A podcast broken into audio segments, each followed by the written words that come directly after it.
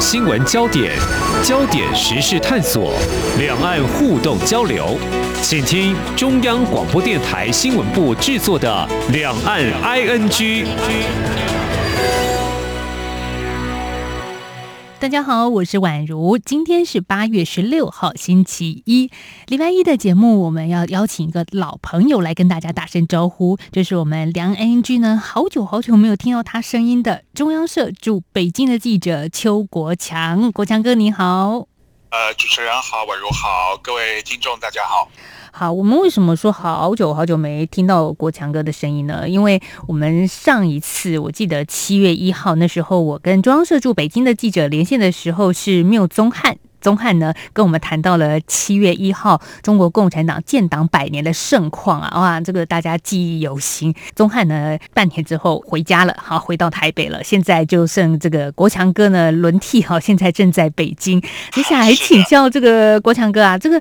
我们上次跟宗翰连线是感觉到，哦，北京让人羡慕又嫉妒啊！庆祝大典上没有人戴口罩，我们当然也觉得很高兴了，因为毕竟我们大陆的听众朋友生活比较恢复正常了，也都比较安心一点了。但是最近国强哥，您八月份到了北京驻点，你现在感觉这个 feel 不同了？这个 feel 的那个差别还蛮大的，为什么呢？因为我们知道这个 Delta 病毒啊，最近在全球都非常的流行哈。呃，没想到的是，这个 Delta 病毒也传染到中国大陆来了哈。那我们知道这一波中国大陆的病毒是从南京的机场好开始成为这个破口，哦，从南京呢开始往这个大陆各省市来做蔓延。那至于这个首善之区天子脚下的这个北京呢，北京呢大概也有十多个人。接近二十个人被感染了哈，所以北京现在又是一个接近如临大敌的一个状态。那别的不说哈，我这一次到北京来哈，呃，我目前还在接受隔离当中。我来之后很讶异的发现，就是现在我在接受隔离的期间呢，一个星期七天里面就要做两次的这个核酸检测。所以呢，我来之后除了在机场做了一次。呃，那么进到隔离酒店之后，第三天、第七天、第十天，我已经做了三次的核酸检测。那可以想见，这个大陆这边对这个这一波病毒的这个如临大的这样的一个状况。做核酸检测，这个。不太舒服吧？当然，我想这是必要的不舒服啦。那当然，大家也可以接受。没有办法。对呀，但另外一方面，我也看到，呃，您刚提到的，像是比较重灾区的地方，扬州，他们现在已经启动第八轮的核酸检测了耶！哇，是的，扬州八轮，然后南京的人口大概是扬州的大概是三四倍吧？哈，那南京就整个检测过了三轮。那你就可以想见这个，呃，大陆基本上这一点，因为它扩散的太快，然后也。出乎大家意料，所以他必须要做这么密集的这个核酸检测。好，那除了疫情之外，其实呃，国强哥在这一阵子也在，特别是上个礼拜发了一条非常重要的新闻。这条新闻呢，在台湾上个星期来说，无论是官方还是在民间的学者上的一些评论都蛮多的。这就是中国对立陶宛不高兴了。啊，这件事情怎么说呢？因为八月十号我看到国强哥发了一个稿，就是说中国的外交部宣布要召回驻立陶宛的大使，而且也要求立陶宛同样要召回大使。这在外交上是仅次于断交非常罕见的一个行动啊！这代表着什么意义呢？它。不高兴，台湾的我们也可以想象啦。最近立陶宛跟台湾比较好嘛，那中国就不高兴了。当然，我觉得比较深入的观察，可能还是要问国强哥，因为首先第一个，大家可能比较少注意到一个细节的部分，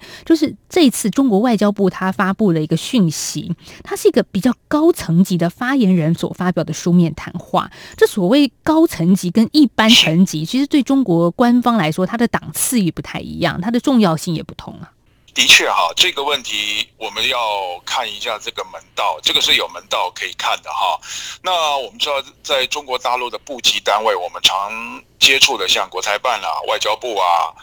呃国防部啊、商务部这些个单位哈，如果他是用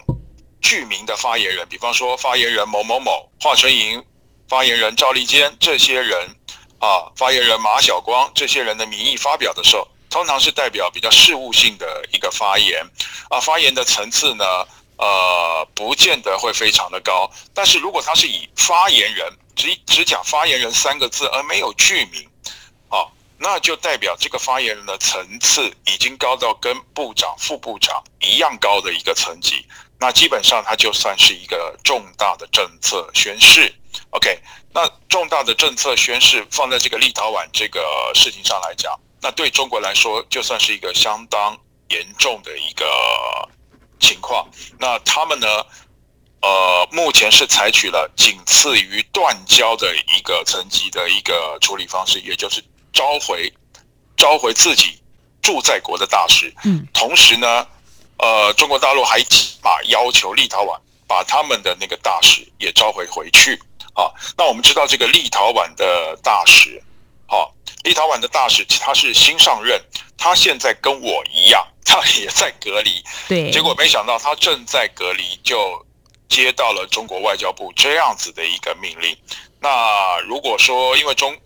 中国大陆的外交部已经把他的那个大使。啊，正在召回的阶段了。那他现在呢？按照中国大陆的法令，哈，你不能说，哎，我进去隔离到一半，然后我说，哎，我想回台湾了，我想回立陶宛了，我马上就离开这个隔离酒店，我就回去了。不行，不管怎么样，你进来了，你就是要待满二十二天，你才能走。而不是说，哎，你我我今天，哎，我不进你们大陆了，我要回去了，啊，我马上就要可以离开隔离酒店，不行。所以呢，他已经讲了，这位大使已经讲了。在北京隔离完二十二天之后，他就只好立刻回到立陶宛去。那我们就知道是这个情况，对中国大陆来讲算是一个非常严重、仅次于断交的一个手段。嗯，其实这件事情我们看到，对台湾来说，一开始，嗯，我们应该是自始至终都是比较正向且开心的一面哦。为什么？因为我们外交部 在七月二十号宣布，台湾将在立陶宛首都设立驻立陶宛台湾代表处，这也是我们在跟大陆有邦交国的地方所设立的第一个以台湾为名的代表处，所以这个意义是非常重大，是一个对我们来说一个外交上的突破。在中国眼里，看到跟自己本来是这个走近的一些国家，现在变成了跟台湾走的比较近了，那不高兴，大家可以想象。但他他的不高兴，其实也也就是一直围绕在一个中国的原则跟政策上面吗。是的，是的，因为这个一个中国的原则，现在变成了他的一个。呃，没有办法撼动的一个原则。但是我觉得我们要知道一点，就是立陶宛这个国家它的背景啊，因为我们都知道立陶宛是长期曾经长长期被这个苏联统治过的一个国家，它被苏联统治了五十多年，但是它也是苏联的十五个加盟共和国当中第一个跳起来反对苏联统治的国家，那它也是第一个。从苏联脱离出来独立的国家，所以他在这个意识形态上，他就非常的反共。再加上他在历史上，他跟俄罗斯一直都是保持一个比较敌对的状态。哈，那么，所以呢，他对这共产主义的这个提防跟反对的那个程度，一直都是存在在他们这个民族的心中。那么再加上他们的这个政坛上的变化，又有这个比较右派、比较立场相对更反共的这个政党联盟上台执政，那这个对中国的政策来讲，又产生了更大的影响。那之前还有一个事情，就是立陶宛他们之前在声援香港的时候呢，嗯，居然有这个中国方面的人士呢跑去闹场。而且闹得还蛮严重，那这件事情对立陶宛人来讲是非常难以接受的。那这些事情呢，就是从政治上面啊，到这个民间上面，呃，这些事情可以说是都在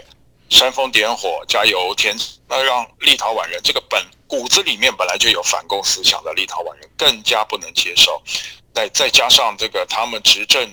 执政者的这个政治立场，那就。奠定了他们会对中国比采取比较敌视，然后相对的对台湾会采取比较友好态度的一个基础。那局势反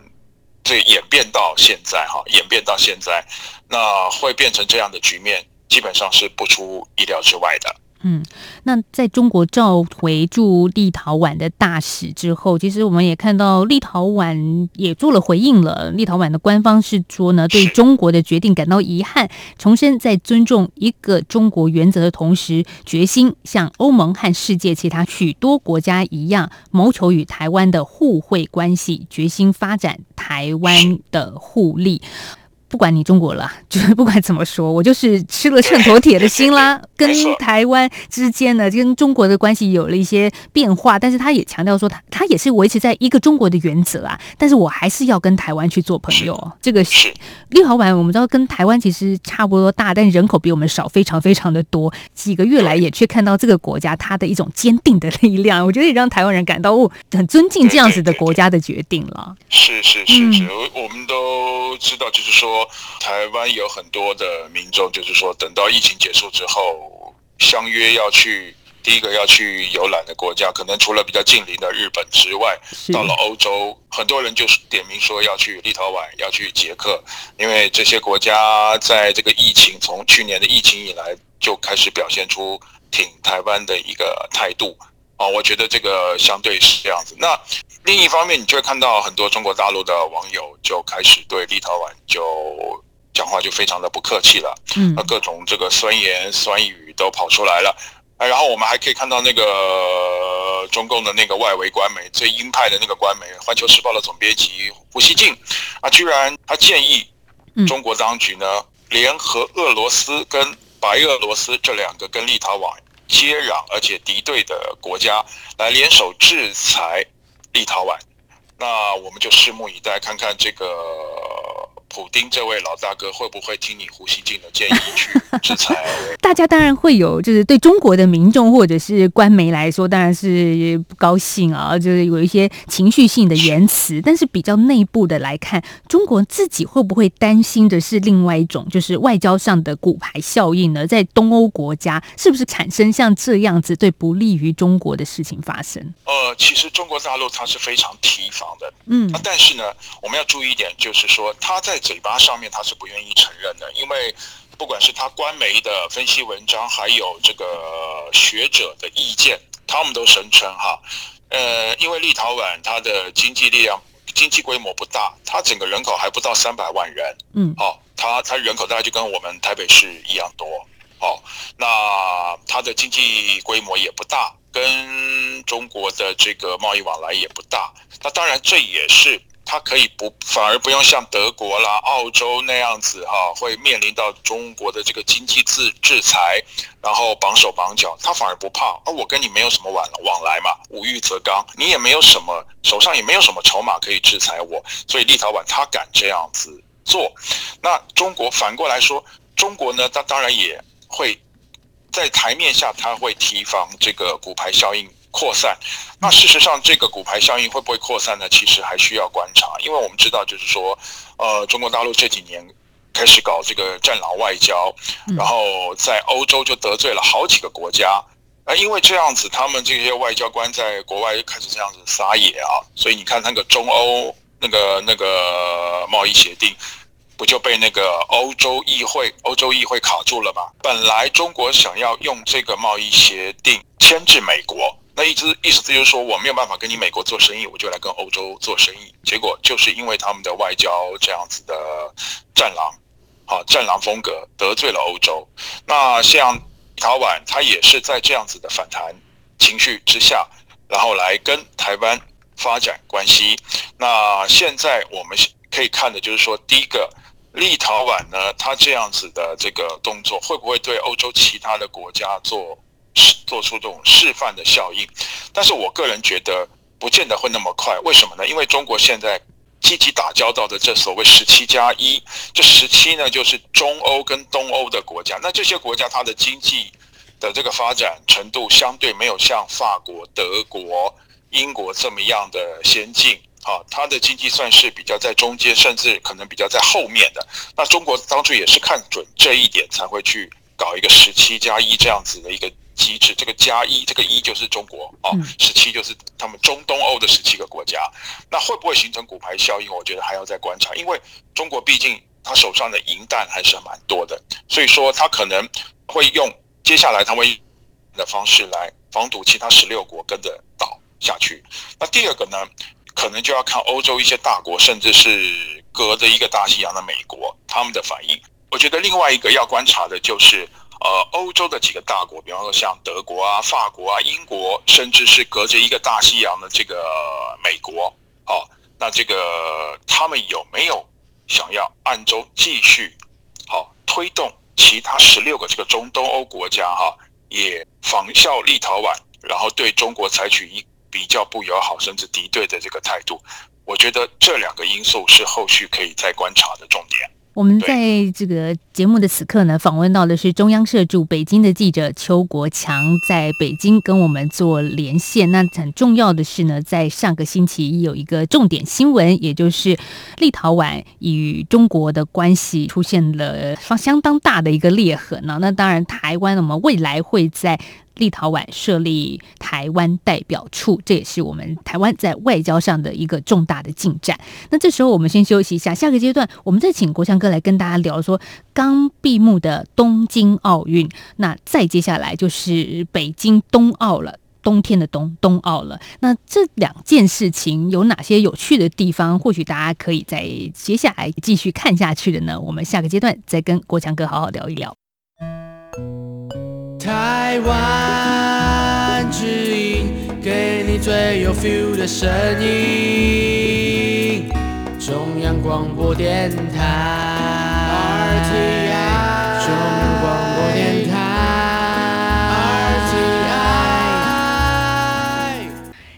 回到两岸 ING 节目，我是宛如。在今天的节目现场，我们访问到的是中央社驻北京的记者邱国强。国强哥现在人正在北京哦，跟我们做连线。我想这也是我们央广很多听众朋友所喜欢的单元，很希望能看看说，诶，那台湾的媒体记者怎么样去书写一些跟中国有关的新闻？其实我们的听众听起来都觉得蛮有意思的哈。我们上个阶段聊到说。东京奥运结束，那有一件事情，嗯，我们在央广，我们自己的听众也做了一些讨论啊，就是有一个十四岁的小女生，哎，很天真，但是他却非常非常的厉害，在这一次奥运的跳水项目拿到了金牌，又是满分的金牌。是。全红婵，我记得在他刚拿下金牌的时候，有非常多有关他的一些人物侧写，包含他家的贫困，然后他很纯真的说，希望呃拿到奖牌多赚点钱，帮母亲看病，哇，这都让人觉得说很感动啊！要生出这样的女儿有多好啊！这种就觉得这个小女生很成熟，但是她的生活是很辛苦。但是我看到国强哥你发了一个呃侧写啊，就是做了一些分析，说到的是中。国人情冷暖，还有社会公平性，也在这个事件当中，大家可以去醒思的地方。呃，我觉得这个我们看这个全红婵这位小妹妹哈，嗯，我们可以从两个层次来看。那第一个呢，是她的努力，她的确非常的努力，对、嗯，没有错哈。那他的故事也是很励志的一个故事，至少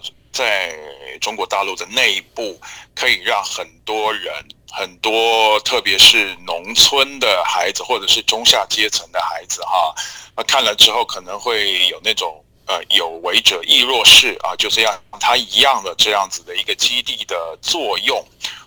第二个哈，我们可以观察到的就是全红婵，因为他提到了他的母亲哈，他的母亲显然就是。感觉上就是他的那个病，身上的病呢，啊，有去医治了，但是一直没有完全够，一直没有能够完全的根治。嗯，好，那所以他可能就要反复的去接受治疗。那这样的话，这个费用是非常高的。那这样子就反映出了一个中国农村长久存在的一个问题，就是说。呃，农民的这个医疗保障能不能够充分的受到保障？那我们知道，这个中国大陆的这个所谓的农民的医疗保险啊，它能给付的额度，呃，以他们现在在推动的这个新农保来讲，只能给付百分之四十五。哦，那而且这个四十五是在地区的医院。才能够报销百分之四十五。那如果说你不去地区的医院，或者是你没有经过地区医院的转诊，你自己直接到大城市，比方说广州的医院去看呢，你甚至只能报销百分之二十五。那你第一个你能报销的额度比较低，第二个你自己的收入本来就比较低。那在这个双低的情况之下，你一个人如果说得了重病，那真的就是一人重病就全家破产。在中国农村这样子的情况非常普遍。那全红婵讲出了他们家的这个呃状况之后，就让很多人开始来做反思了。那反思的情况还有一个就是，呃，很多人就认为说，全红婵的话就对这个中共总书记习近平宣誓二零二零年全中国要全面脱贫啊，这可能就是一个很直接的一个质疑，甚至可以说是打脸。啊，那很多人就质疑说，如果真的脱贫了的话，为什么全红婵她还要为他们家、他们这个他的妈妈还有他的爷爷正在住院，他要为他们家人这样子的这个病情啊、呃、那么样的牵挂哦，所以说这个全红婵的这个话语很直朴啊，很直白，很直率，但是却反映出了许多的问题，这一点可能是中共的当权者。呃，事前始料未及的，嗯，就是农村看病难，再加上贫困的问题，然后大家会产生质疑，到底中国脱贫了没呢？那这个小女生说的话，是是是，比一般的这个再多的政府官员说的都还让人信服啊，都还是觉得说啊，真的就是有这样子的人仍然生存在中国。那他其实，在拿到金牌之前。曾经接受访问，然后在获奖之后，呃，很多媒体都重复的报道这件事情，就是说他到现在还没去过游乐园、动物园，也很想玩夹娃娃，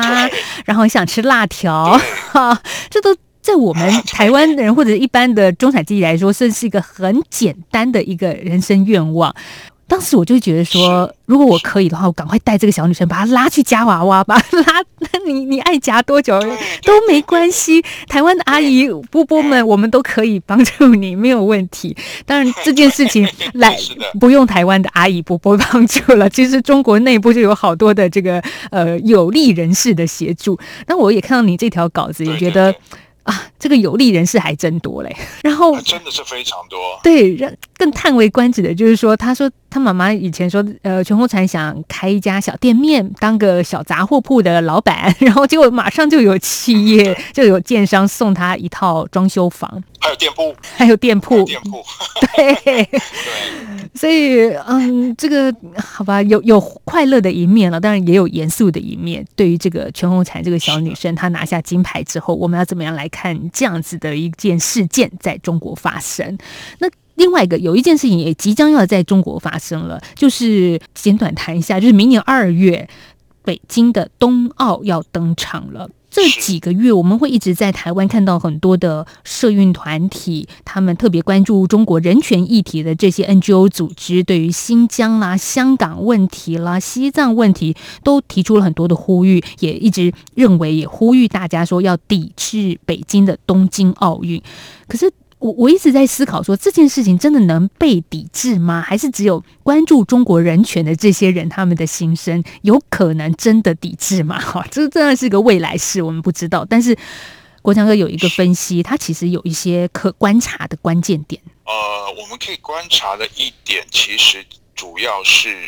两个，一个是疫情。那这个疫情，呃，中国大陆方面能不能够及时的在今年年底到明年年初之前把它压制下去？好，还有，当然也包括海外其他国家的疫情能不能够压制的下去？呃，这算是一个很大的关键啊。那我们知道，这个东京奥运刚结束的东京奥运呢，呃，在开幕之前呢，那个时候 Delta 的病毒刚开始起来。但是就是在刚开始起来的时候呢，奥运举行了，开幕了啊。那你看这个这一段时间刚好算是一个小小的空档，那算是还算顺利的就举行了。可是你看这个一落幕之后，这个 Delta 的病毒就开始在全球这样大肆的扩散。好，所以说这个疫情是影响明年，特别是中国大陆国内的这个疫情能不能够被控制，这是影响他们这个冬季奥运能不能够顺利举行的这个很大的关键，那我相信以中国官方这种社会主义举国体制，而且这种所谓病毒清零这样子的一个理念呢，我相信他有，我至少我觉得我有把握，就是说他们可以控制住这个疫情。那你到时候可以观察的一个重点，就是说，哎，他们的这些运动员进到中国境内之后，是不是要比照像我们一样，也要隔离二十一天？那我们倒是可以好来好好观察一下。如果说你一个运动员进到你们国内要先隔离二十一天的话，我觉得这个基本上各国的这个代表队应该都没有办法接受。那我进到你们那里二十一天，那我这二十一天我要怎么训练？我要怎么样？这个选手要怎么样做调试？这也是一个问题。而且最重要的是，那你自己中国自己地主国的选手是不是也同样要？在同一个地方隔离二十一天，嗯，这个就涉及到一个公平性的问题，嗯，啊，但是更大的第二个问题就是抵制。那抵制的话，哈，基本上说来说去，除了这些民间力量之外呢，更大的一个力量就是美国。啊，因为我们现在知道，就是说美国目前他想要抵制北京冬奥的这个声音跟这个所谓的一些决议呢，还是处于这种非强制性的阶段，而且也只是在国会里面。好，但是美国政府方面呢，目前看不出来他想要强力抵制的这样的一个迹象，因为如果说呃他想要强力抵制的话，那他跟中国的关系就会彻底决裂。美国跟中国他们还是希望能够在下半年能够促成这个美国总统拜登跟这个中共的总书记习近平啊，然后来搞一个这个拜习会。其实中国。需要的程度比美国更高，但是美国呢，目前还不是很愿意说直接跟中国走向这个全面决裂的这样的一个地步。所以说，呃，大家如果要认为这个美国要带头来抵制北京冬奥这种可能性啊，我个人判断是不高的啊，而且呃，在北京的外媒圈。呃，我们私底下我们会透过网络来讨论这个问题。那我们也一致认为，基本上，呃，美国要出手抵制，可能这个成分是不高的。但是。到时候呢，这些运动员也许有可能，比方说在领奖台上，可能在这个开幕式上，呃，也许他会举的一些什么牌子，或者是把什么样的那个抗议的衣服、标语或标志穿在身上，啊、用什么样的一个方式？还有一个就是之前有人主张的，他可能用个人的一个形式，也就是他不用国家代表队，而是以个人运动员的，或者是这个奥会的一个形式，哦，whatever，嗯。很多种的这种形式去参加北京冬奥，然后还有一个就是说我选手去参加，但是现在比较有可能的状况是选手去参加，但是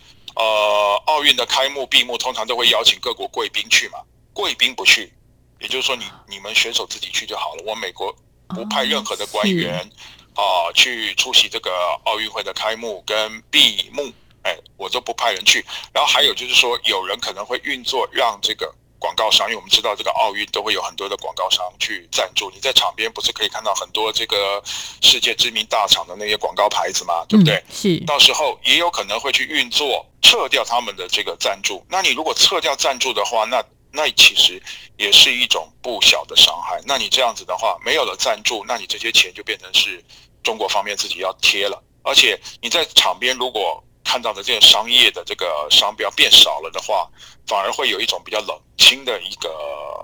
印象。所以说，这个是到时候北京这个冬奥哈可以值得观察的重点。那还有就是说，呃，这些抵制的这个能不能够抵制，有一个效期。那基本上之前我有写过一个分析，大概就是从现在开始算的三个月。也就是到十一月之前，因为我们知道北京冬奥是明年的二月四号开幕，也就是明年过年的大年初四就要开幕了。大概会不会抵制的话，我想大概十月、十一月就可以见分晓了。可观察的关键有非常多点，而且也有一个就是抵制这件事情，其实也有各自不同的做法。不一定是说我们形式上所说的选手都不出席，或者是一个什么样更激烈的一种抵制。我觉得，哎，或许一种柔软式的方式的一种作为，也是一个表态。所谓的变相抵制、柔柔性抵制。就是这样子的一个做法。好，我们在今天节目访问到的是中央社驻北京的记者邱国强，谢谢国强哥呢，在今天的节目跟我们在北京连线，谢谢，谢谢宛如，谢谢各位听众，好，也谢谢大家的收听了，我们明天继续聊，拜拜。